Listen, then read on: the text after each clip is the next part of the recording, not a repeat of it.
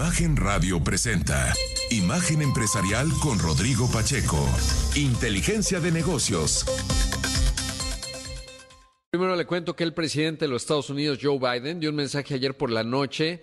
Eh, un mensaje, digamos, es la segunda intervención que hace, eh, digamos, eh, una comunicación a la nación, pues interesante tiene que ver evidentemente con los señalamientos en términos de apoyar a sus aliados, particularmente obvio a Israel en el contexto del ataque terrorista de Hamas, eh, lo que hoy está ocurriendo al norte, en la frontera con Líbano, con Hezbollah y también con Siria, y obviamente vinculando a justamente Vladimir Putin eh, y la invasión de Ucrania y los ataques terroristas de Hamas. Esto es parte de lo que dijo el presidente. We can't ignore the humanity of innocent Palestinians who only want to live in peace and have an opportunity. You know, the assault on Israel echoes nearly 20 months of war, tragedy, and brutality inflicted on the people of Ukraine, people that were very badly hurt since Putin launched his all out invasion. We've not forgotten the mass graves, the bodies found bearing signs of torture, rape used as a weapon by the Russians, and thousands and thousands of Ukrainian children forcibly taken into Russia, stolen from their parents. It's sick. Hamas and Putin represent different threats, but they share this in common. They both want to completely annihilate a neighboring democracy, completely annihilate it. Bueno, pues ahí escuchamos parte de lo que dijo el eh, presidente de los Estados Unidos. Eh, dice, bueno, no podemos ignorar la humanidad de los palestinos inocentes que solo quieren vivir en paz, tener una oportunidad. Ya saben, el ataque a Israel hace eco de casi 20 meses de guerra, tragedia y brutalidad infligidas al pueblo de Ucrania personas que resultaron gravemente heridas desde que Putin lanzó una invasión total. No hemos olvidado las fosas comunes, los cuerpos encontrados, enterrados, las señales de tortura y miles de niños ucranianos llevados por la fuerza a Rusia es enfermizo. Hamas y Putin representan amenazas diferentes, pero tienen algo en común. Ambos quieren aniquilar por completo la democracia vecina, aniquilarla por completo. En ese contexto, bueno, pues estaría mandando eh, Joe Biden una iniciativa al Congreso para eh, apoyar, estaría buscando 100 mil millones de dólares para mantener obviamente el apoyo de Estados Unidos, tanto en el caso de Ucrania como Israel. Eh, en contra de sus enemigos. Y es que en el caso de Israel, obvio, hay una superioridad eh, militar con respecto a Hamas y, bueno, pues justamente a Hamas, le diría en la franja de Gaza. El asunto es que si se llega a abrir un frente más amplio, por ejemplo, por un lado, lo que no ha ocurrido y es la invasión terrestre de Hamas, que cada vez hay más análisis y, evidencia de que sería realmente muy complejo casa por casa en un territorio realmente lleno de túneles, de una enorme complejidad militar que agotaría los recursos, por supuesto, de Israel eventualmente, y por el otro lado, pues en el norte, en la frontera con Líbano, también un frente, y en Siria. Entonces, bueno, pues eso es la razón por la cual eh, Estados Unidos ha desplegado dos portaaviones para tratar de mandar una señal en cuanto a quitar cualquier posibilidad de algún asunto. Así que bueno, pues eso es lo que estamos viendo y ese es el mensaje que dio ayer el presidente de los Estados Unidos. Por otro lado, y en otros temas eh, locales, le cuento que el gobierno federal y los diversos grupos aeroportuarios del país acordaron un alza en las tarifas en las contribuciones aeroportuarios que pasará de 5 a 9% sobre los ingresos brutos del concesionario. Es un aumento, pues, casi del 100%. En un comunicado se detalló que estas actualizaciones son significativas, pues marcan la primera vez en más de dos décadas que se revisa y ajusta las bases de regulación y la tarifa de contribución para las concesiones aeroportuarias. Desde el año 2000 las tasas habían permanecido inalteradas a pesar de los cambios dinámicos en el sector de la aviación y las economías globales y locales. Hubo una reunión en Palacio Nacional con los líderes de los tres grupos de Azur, es eh, Grupo Aeroportuario del Sureste, con GAP, Grupo Aeroportuario del Pacífico y Grupo Aeroportuario Centro Norte. Y en ese contexto, bueno, pues eh, justamente se da este ajuste. Teóricamente va a disminuir el, la TUA, pero no ha quedado necesariamente muy claro exactamente eh, cómo. Así que bueno, pues eso es lo que se da. Ayer las acciones de las compañías de estos grupos aeroportuarios, de GAP caían 2.67%, de Azur 1.95%, de OMA Centro Norte avanzó incluso 0.18%. Evidentemente le pega en el margen a estos grupos aeroportuarios, pero bueno, pues ese es eh, parte del asunto. No está necesariamente claro y esto ya habíamos visto hace un par de semanas una caída significativa en los mercados. Eh, vinculado a ello, obviamente. Después ya hubo una cierta recuperación en el precio de las acciones, pero obviamente nuevamente ayer eh, volvían a caer una vez que fue evidente esto que fue una decisión unilateral, no hubo mucho diálogo, muy mal comunicado eh, de parte del gobierno federal y a entender exactamente cuál es el impacto para las para los grupos aeroportuarios en un contexto pues eh, de mucha complejidad y que no queda claro digamos pues cuál es el beneficio para, para los consumidores pero bueno pues así está el asunto. Por otro lado, y en otros temas, la Procuraduría Federal del Consumidor y el IFT, el Instituto Federal de Telecomunicaciones, así como la Secretaría de Economía, solicitaron a las empresas eh, fabricantes de teléfonos celulares que eh, suspendieran esta inhabilitación de dispositivos de lo que se denomina el mercado gris. ¿A qué se refiere? A que algunas personas a través de plataformas de comercio electrónico, otras que a veces viajan a otros países, obviamente el más común es Estados Unidos, compran aparatos celulares y eh, los, usan acá en México. Y esto evidentemente no se da, digamos, a través de la venta de las compañías en México y entonces están tomando medidas, tanto Samsung como Motorola y ZTE, para mm, apagar y limitar estos aparatos, no apagarlos, pues no se puede apagar, me refiero, pero simplemente irlos eh, limitando en, en su, digamos, en su actuar.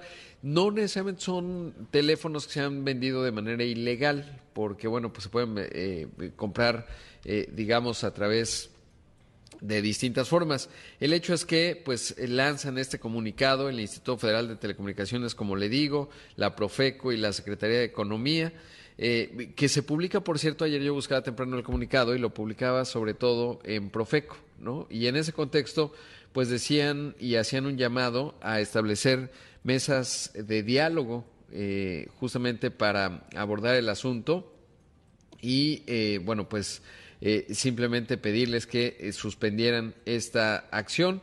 En ese, en ese contexto, eh, pues emitió un comunicado justamente Samsung en donde dijo que suspendía ah, la medida, dice el comunicado, estamos comprometidos con nuestros consumidores y con el cumplimiento irrestricto del marco regulatorio.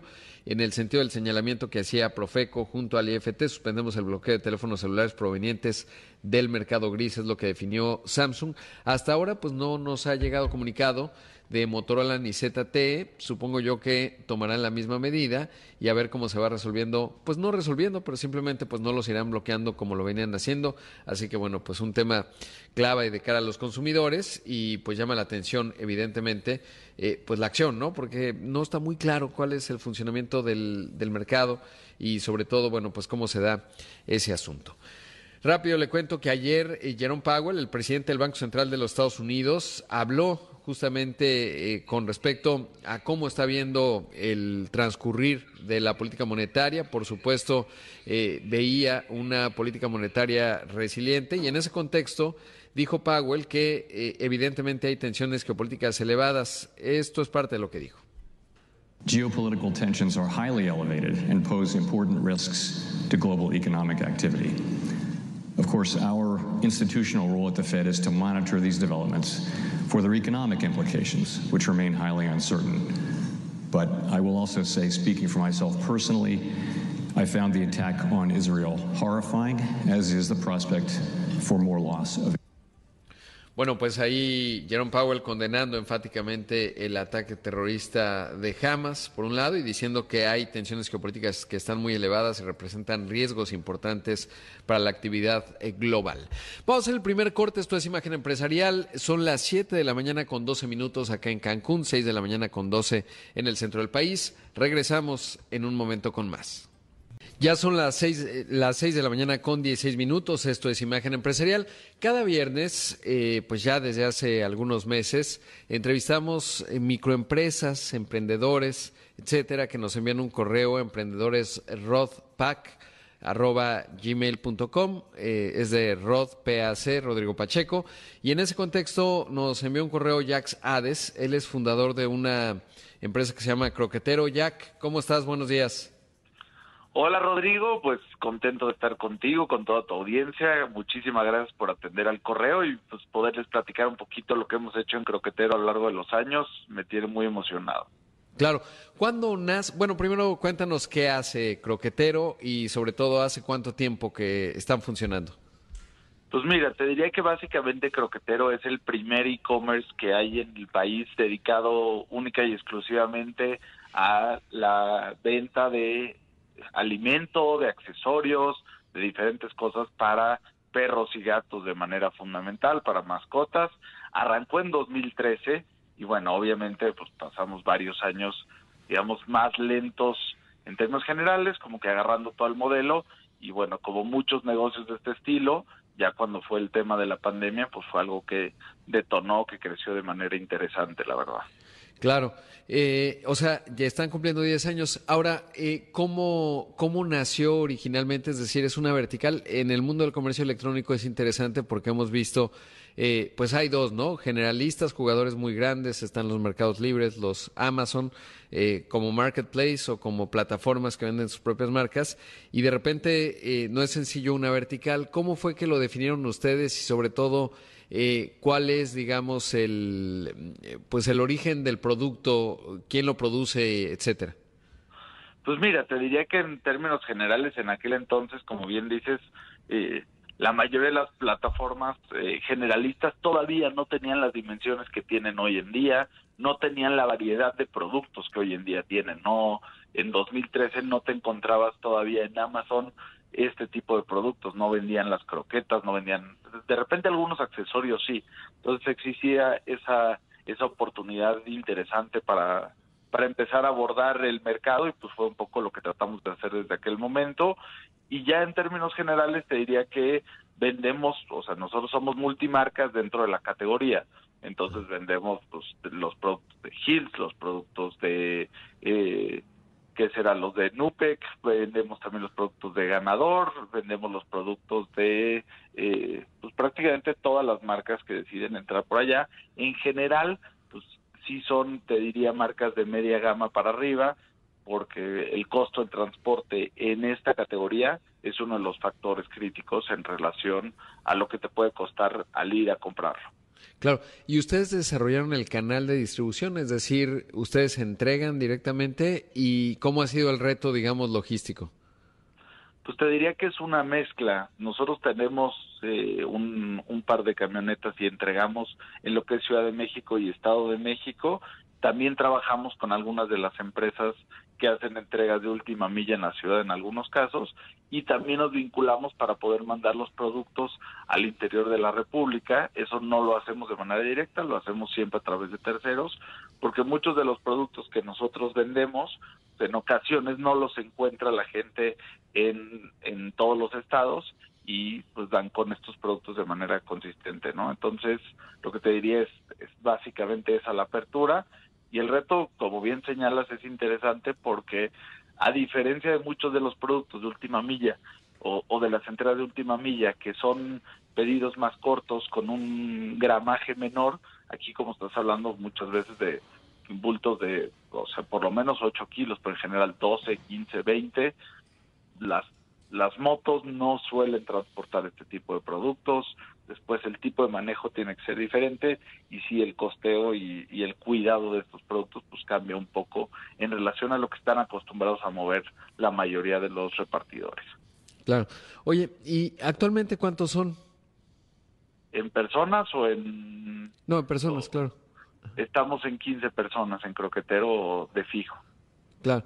Y, y ahora, en, porque hay dos fenómenos, ¿no? Por un lado, lo que decías, la pandemia, de hecho, mucha gente pues en el contexto de la pandemia se hizo de perros, ahora hay que ver cómo, cómo se resuelve perros y gatos, ¿no? Eh, y todo tipo de mascotas.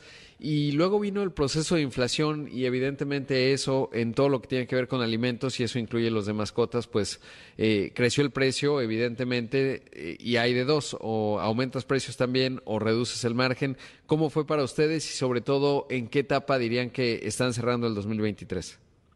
Pues mira, te diría que en términos generales el fenómeno inflacionario sí afectó mucho el bolsillo de, de los consumidores y los precios los tuvimos que subir porque realmente no creas que es un negocio de muchísimo margen, ¿no? Si bien las marcas que nos venden nos dan cierto pues cierto margen para poder maniobrar, como te decía, todo el tema de entrega, el costo logístico, las plataformas, el pago con tarjeta te disminuye eh, o merma bastante parte importante de la utilidad y entonces tienes que hacer un juego importante en términos de precio y todo lo que observamos a lo largo del año a partir de la inflación y la realidad de la economía es que muchas personas bajaron de, categoría, ¿no? Bajaron de producto, buscaron productos similares pero no necesariamente al mismo precio para tratar de subsanar esa diferencia que es curioso, ¿no? Porque de pronto tienes el fenómeno inflacionario, tenías un tipo de cambio distinto y normalmente los productores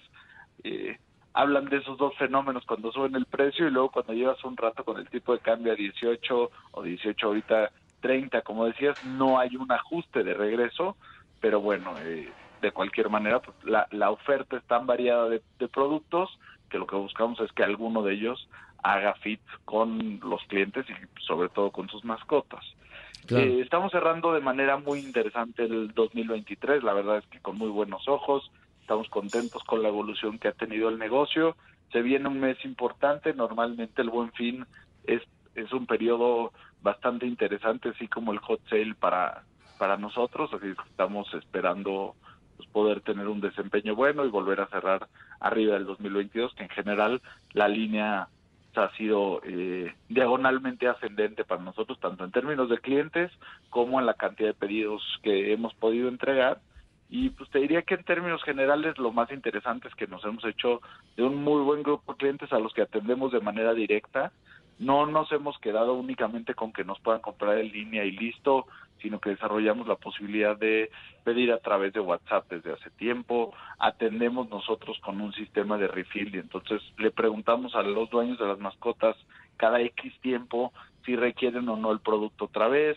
Vaya, la mezcla es bastante interesante y estamos cerrando muy bien y pues sobre todo también contentos porque desde que nació Croquetero tiene un pues digamos, un apartado de responsabilidad social en la categoría muy interesante.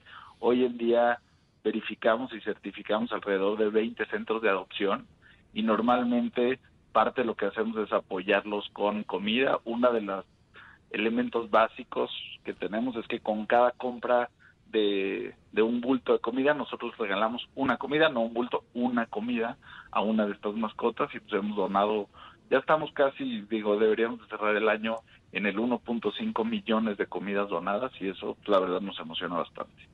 Ah, qué padre, eso está increíble.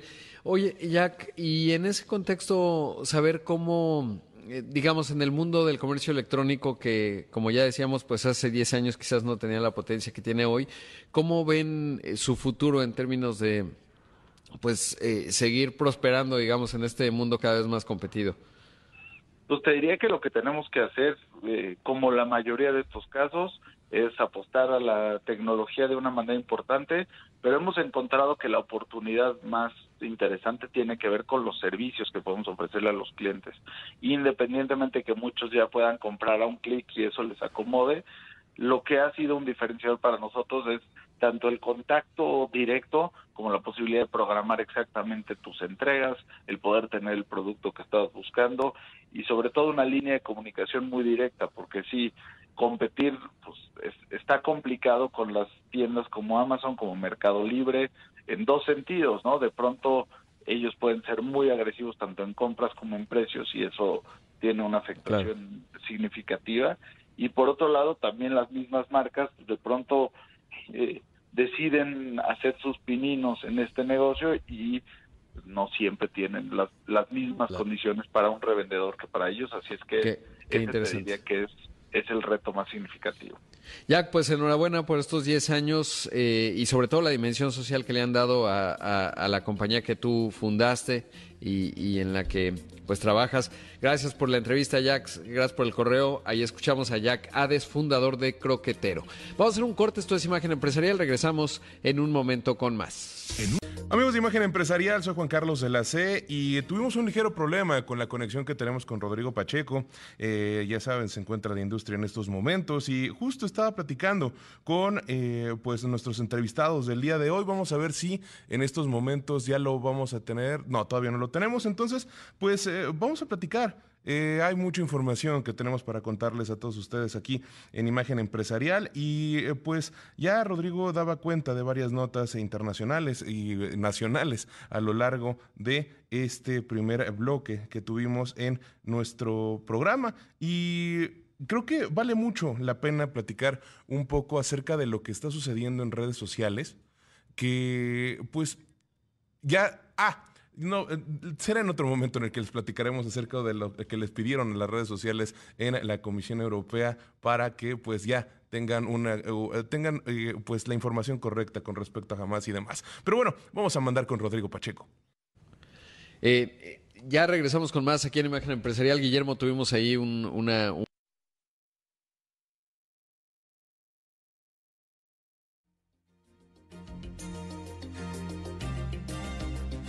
Listo.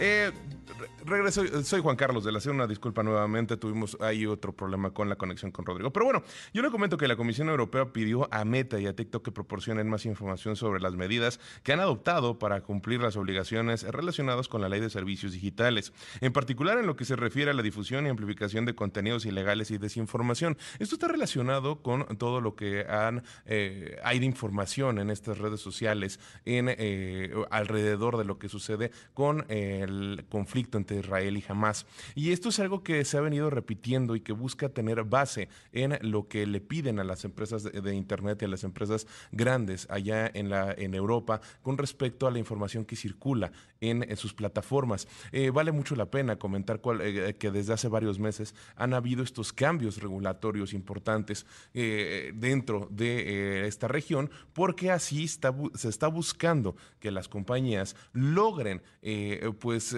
uno, dar crédito a las, em, a las, a las empresas de donde puede salir o surgir la información que se comparte dentro de la plataforma y por el otro lado buscan que ellas sean las que tengan más responsabilidad con respecto a todos los datos que se comparten por parte de los usuarios. Eh, en un principio existía el argumento muy válido en el cual se decía que los usuarios también tienen que hacerse responsables de lo que comparten, aunque por eh, la visión que se ha tenido desde los órganos reguladores, tanto en esta región como en otras partes del mundo, pues se ha señalado que eh, pues ellos también tienen que velar porque haya un correcto uso de la información. Pero bueno, parece ser que ahora sí ya tenemos a Rodrigo Pacheco desde eh, la industria en donde están estos momentos, así es que mandamos los, los micrófonos para allá plusvalía anual. Guillermo, ¿y, cuál es, eh, digamos, eh, lo que queda de, bueno, vienen nuevos proyectos, ahora nos contabas, la empresa es muy sólida, cotiza en la bolsa, CADO, ampliamente conocida.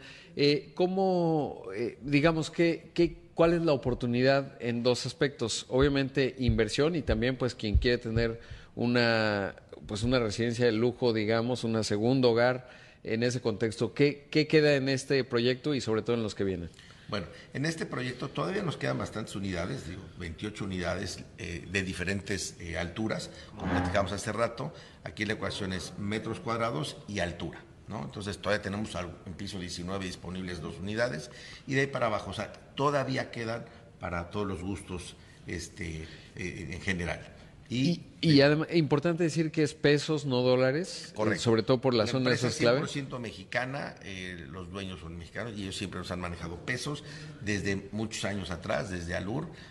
Yo sé que el, el, mercado es dolarizado, más sin embargo siempre lo hemos manejado en pesos porque al final tienes que escriturar en pesos. Claro. Entonces, ahorita pues con el tipo de cambio que hay, pues muchos ya han, pues, han modificado a pesos, ¿no? Le decimos, ¿a qué razón teníamos? ¿verdad? Exactamente. Sí, todo depende de cómo está el ciclo, pero finalmente el valor, eh, digo, el tipo de cambio influye cuando estás pensando eh, desde el punto de vista de inversión, pero la plusvalía, la trayectoria y el lugar que tiene esta zona, pues evidentemente eh, la, la oferta de valor y digamos el rendimiento como inversión también es muy, muy atractivo. Muy atractivo. Si aquí te garantizamos de entrada un 15% anual, porque al final nosotros manejamos los precios, eso es una realidad. Y luego tienes, eh, aparte, cuando nosotros terminamos de vender el proyecto, viene la famosa reventa. Si ya viene un incremento también importante, alrededor de un 20% de incremento en los precios. Esas dos. Y la otra, la rentabilidad. O sea, muchos compran para poner en renta. Y para que te das una idea, un departamento de estos renta con muebles promedio 110 mil pesos mensuales. Claro. Y tengo lista espera. O sea, hay gente que quiere ya vivir aquí, no tengo para rentarle, porque algunos compran para vacacionar, como bien comentaste, su segunda casa, y no quieren rentarlo. Entonces, hay esos dos mercados que, que, este, que realmente les ha funcionado muchísimo invertir en, en, Blume, porque es una inversión realmente. Claro, y, y sobre todo porque es un lugar privilegiado. Eh, ahora mi forma de describirlo, cuando me preguntan y digo por qué hay una enorme potencia en México desde el sector turístico, pero particularmente en el Caribe mexicano, es porque cuántos caribes mexicanos hay. Lo digo eh, de esta forma, no porque haya otro, solo hay uno, evidentemente, Correcto. pero zonas del mundo para, con playas paradisiacas, etcétera, pues no hay muchas, ¿no? Uno pensaría sudeste asiático, en la zona del Pacífico, pues en África, digamos, en la zona de Madagascar, el Mediterráneo puedes encontrar, pero es otra historia. Es otro, otra y, playa. y no hay, y dentro del Caribe, a escala global, el nivel de infraestructura, infraestructura y desarrollo, pues no hay otro México, ¿no? no. Quizás tienes Miami, pero la estructura de precios es otra. Y de ahí en fuera, en términos, o sea, estar en un lugar urbano con muchos servicios, con una oferta muy diferenciada, etcétera, pues se llama México, ¿no? Y dentro de México, pues en donde estamos, creo que por eso es que es eh, muy potente, digamos, esa propuesta de valor. Cuando lo ves ya de manera global, pues eh, resulta que tenemos un lugar muy privilegiado, pero sobre todo porque se ha hecho un gran trabajo, ¿no? Es decir, Correcto. la infraestructura que yo puedo ver aquí, los canales, etcétera, pues te habla justamente de eso. Debo, debo hacer un corte, pero les pediría la bondad de su tiempo para seguir platicando un poco más, para platicarnos también de los otros proyectos en otro segmento, sobre todo, bueno, pues en un, en un momento clave en donde además el turismo en México después de la pandemia pues tuvo un boom y ahora viene también pues los retos que se ven, pero sobre todo pues muchas propuestas. Esto es Imagen Empresarial, son las 6 de la mañana con 40 minutos, 7 con 40. Regresamos con más aquí en Imagen. Son las 6 de la mañana con 45 minutos, 7 de la mañana con 45 minutos acá en el Caribe mexicano. Estoy en Cancún esta mañana transmitiendo desde Torre Blume, en Puerto Cancún. Y también está con nosotros en esta transmisión eh, Alberto Tienda, él es gerente comercial de Ombú, que todo ello, como ya lo comentábamos con Guillermo, pues pertenece a CADO, muy exitoso, una larga trayectoria, empresa pública, etcétera. Pero Ombú, digamos, y la parte de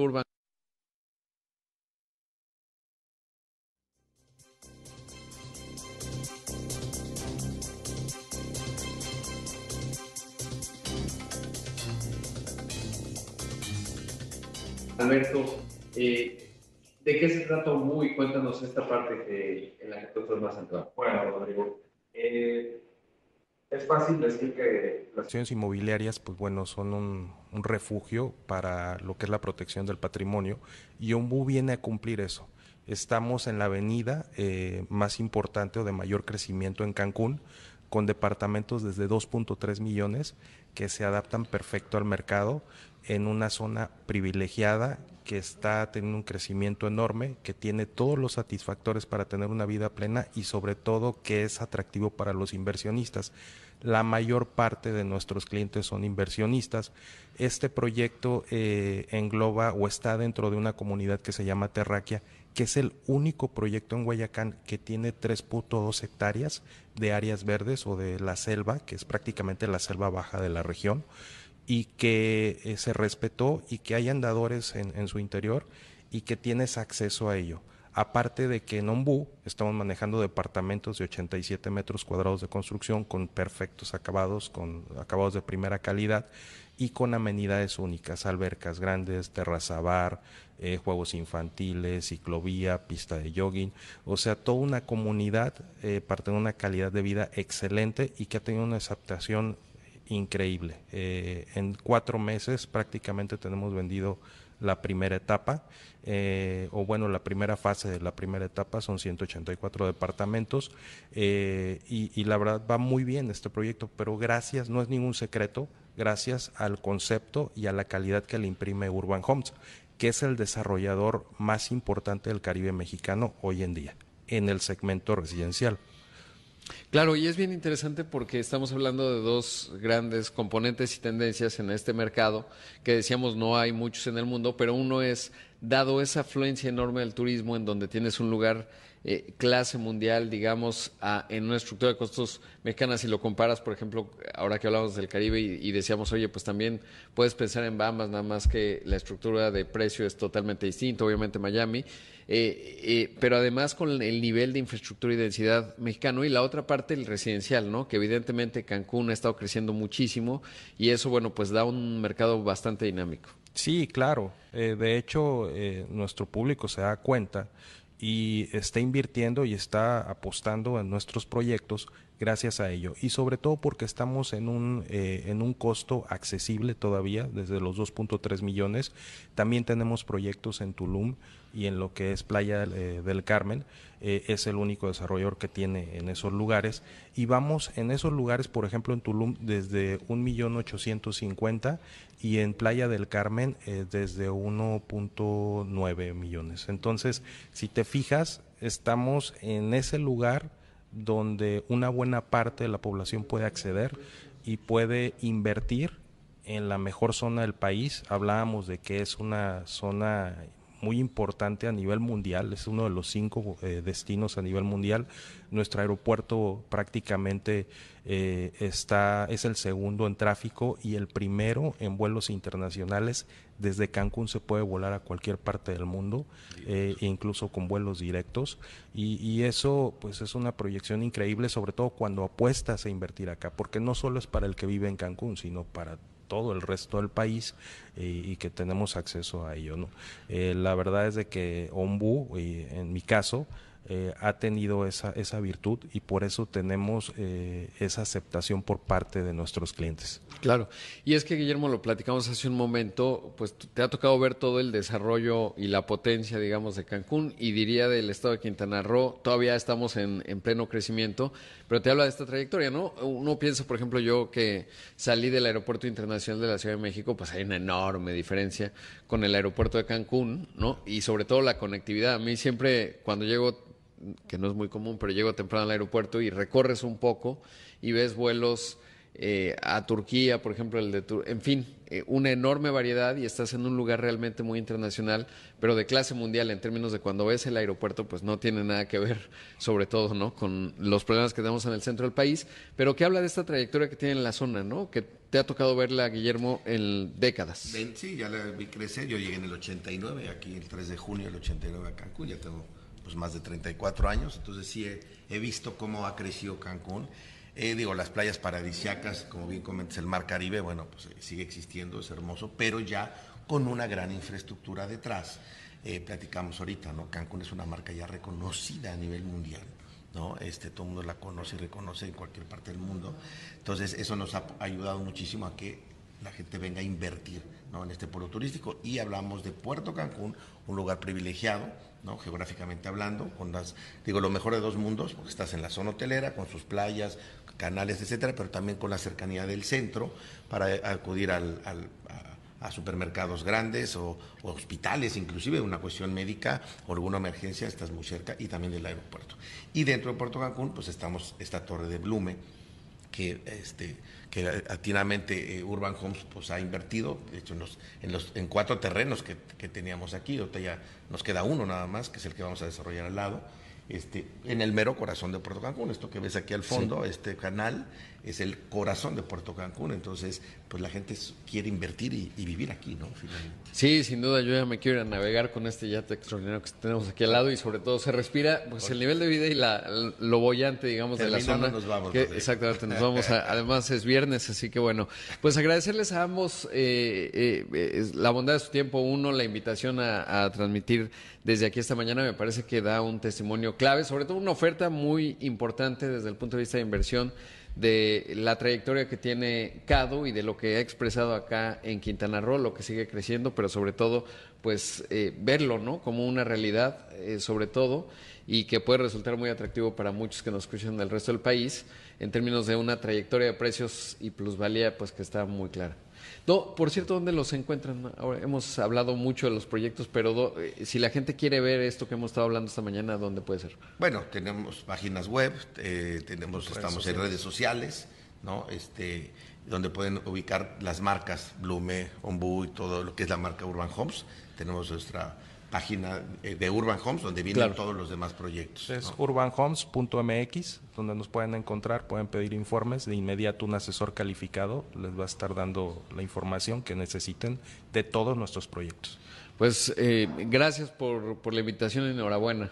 Perfecto, no, pues gracias por venir a visitarnos. Gracias. Gracias, Rodrigo. Esta es tu casa. Ahí escuchamos a Guillermo Ríos, gerente comercial de Blume, y Alberto Tiende, el gerente comercial de Ombú. Eh, pues ya eh, les decía, realmente está muy bonito, muy extraordinario este lugar. Y continuamos con más.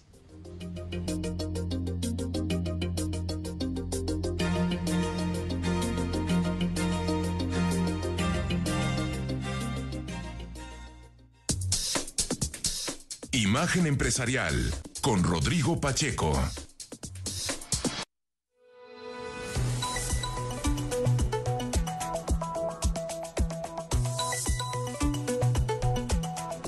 Mire, le cuento que eh, acaba de reportar el INEGI justamente los datos de las empresas eh, tanto comerciales al por mayor y al por menor. Es interesante porque da un pulso, digamos, de cómo está el sector servicios, particularmente en lo que se refiere a las ventas, que si juntamos los dos componentes como porcentaje del, del total de la economía, estamos hablando de un 20%. Bueno, le cuento, las empresas comerciales al por mayor en agosto tuvieron un crecimiento anual de 1.9%, el comercio al por menor eh, un avance más robusto de 3.2%, esto es un buen indicador de la economía, estamos hablando datos eh, de agosto, si lo vemos mes con mes, en las mayoristas un avance de 3.5%, es un gran dato eh, con respecto a julio, y en el caso de las minoristas ahí hubo un descenso de 0.4%, así que bueno, pues algunos de los datos que da a conocer el INEGI esta mañana.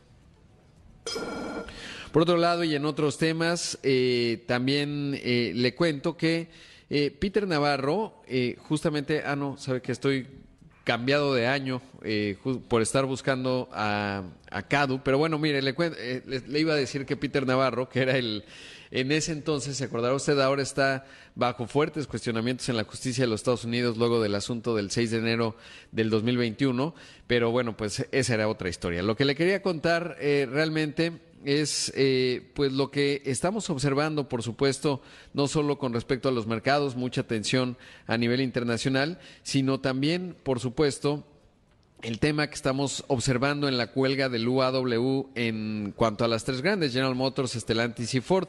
En medio de esta huelga, eh, Ford eh, anunció una nueva ronda de despidos. Eh, dice que la huelga está generando esta decisión. Vimos un mensaje esta semana de Bill Ford justamente pues diciéndole al UAW que ellos no son los enemigos, sino los competidores, eh, refería él a Tesla, a Toyota, etcétera, y bueno, pues en ese contexto se ha mantenido esta huelga y estaría anunciando entonces eh, esta empresa que encabeza Jim Farley, Ford, que estaría recortando justamente a 150 trabajadores en la planta que tiene en Chicago y también allá en Kentucky.